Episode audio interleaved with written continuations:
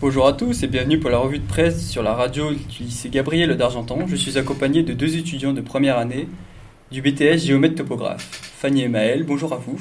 Bien, bonjour Rodrigue. Donc vous allez nous présenter votre revue de presse. On va commencer par toi Fanny pour ta revue de presse sur la victoire écrasante de Vladimir Poutine. Oui, alors euh, ce 18 mars 2018, Vladimir Poutine vient de se faire réélire en tant que président de la Fédération russe pour une quatrième fois après 18 ans de règne.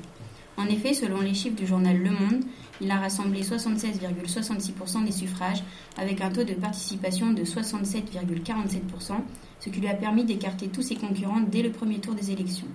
Mais pour Marie Mandrage, chercheuse, chercheuse au CNRS et professeure à Sciences Po, qui se confie pour le magazine Les Inrecuptibles, la notion de popularité de Vladimir Poutine est à relativiser car, en Russie, la vie politique est totalement verrouillée. Ainsi, selon le même journal, les Russes, en manque d'alternatives et étant dirigés depuis 18 ans par Poutine, sont presque contraints de voter en sa faveur. Par conséquent, le sacre de Vladimir Poutine soulève de nombreuses questions d'irrégularité et de corruption dans les bureaux de vote. La première étant la sélection des candidats. En effet, l'article de presse publié par Huffington souligne le système de candidature particulièrement coûteux qui a découragé la moitié de la soixantaine de candidats déclarés. Donc, Seuls sept candidats allant de l'extrême droite au communisme se sont présentés face à lui. Par ailleurs, le candidat Alexei Navalny, réputé activiste anticorruption, s'est vu condamné pour détournement de fonds, avec par, par conséquent un refus du droit de se présenter. Mais ce qui semble louche est que la Cour européenne des droits de l'homme avait jugé ce jugement bien peu crédible. De plus, le journal Le Monde nous apprend dans son article du 21 mars 2018 que 17 personnes sont suspectées avec la complicité des dirigeants des bureaux de vote, d'avoir voté plusieurs fois. Ajoutez à cela le fait que, à chaque élection, les règles sont modifiées, comme l'annonce Yulia Frivonozova, chercheuse en sciences politiques à l'université de Tallinn, dans l'article de Huffington tant de critères qui font que Vladimir Poutine n'avait pas réellement d'opposants sérieux face à lui et donc toutes les cartes en main pour gagner ses élections. Mais, heureusement pour lui, Vladimir Poutine n'a pas que des opposants. Il a aussi de réels soutiens. Ainsi, comme l'indique l'article publié par le journal Le Monde, les militaires et leurs familles se sont extrêmement mobilisés.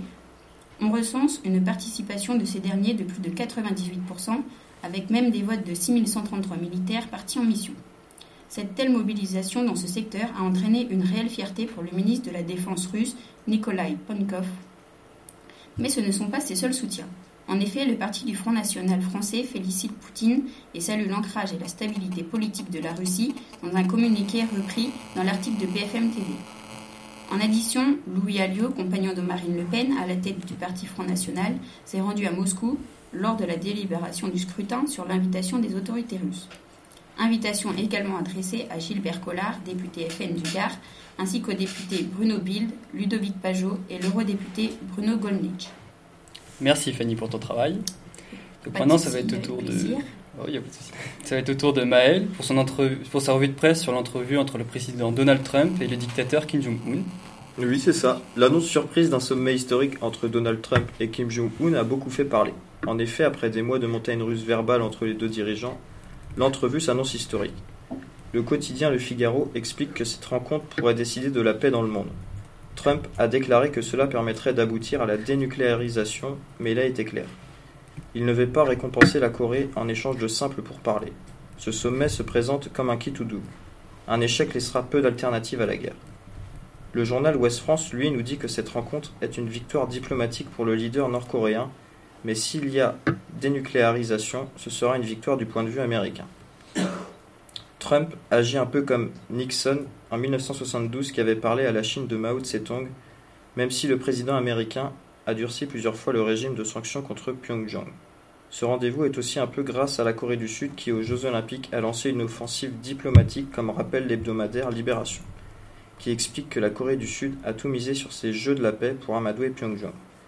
L'hebdomadaire nous évoque aussi le cas de la Chine qui est irritée du jeune dirigeant nord-coréen à cause de ses essais nucléaires et balistiques et que pour Pékin, les négociations pourraient être une bonne nouvelle contrairement à l'hebdomadaire Challenge qui énonce l'intérêt de la Chine qui aurait beaucoup à perdre.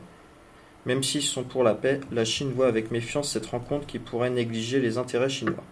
Mais elle serait aussi la première perdante si Pyongyang poursuivait sa mise au point, d'armes nucléaires. C'est pourquoi elle voudrait des pourparlers à 6, car d'après Ouest France, la Chine joue un double jeu puisque la Corée dépend totalement d'elle pour les approvisionnements.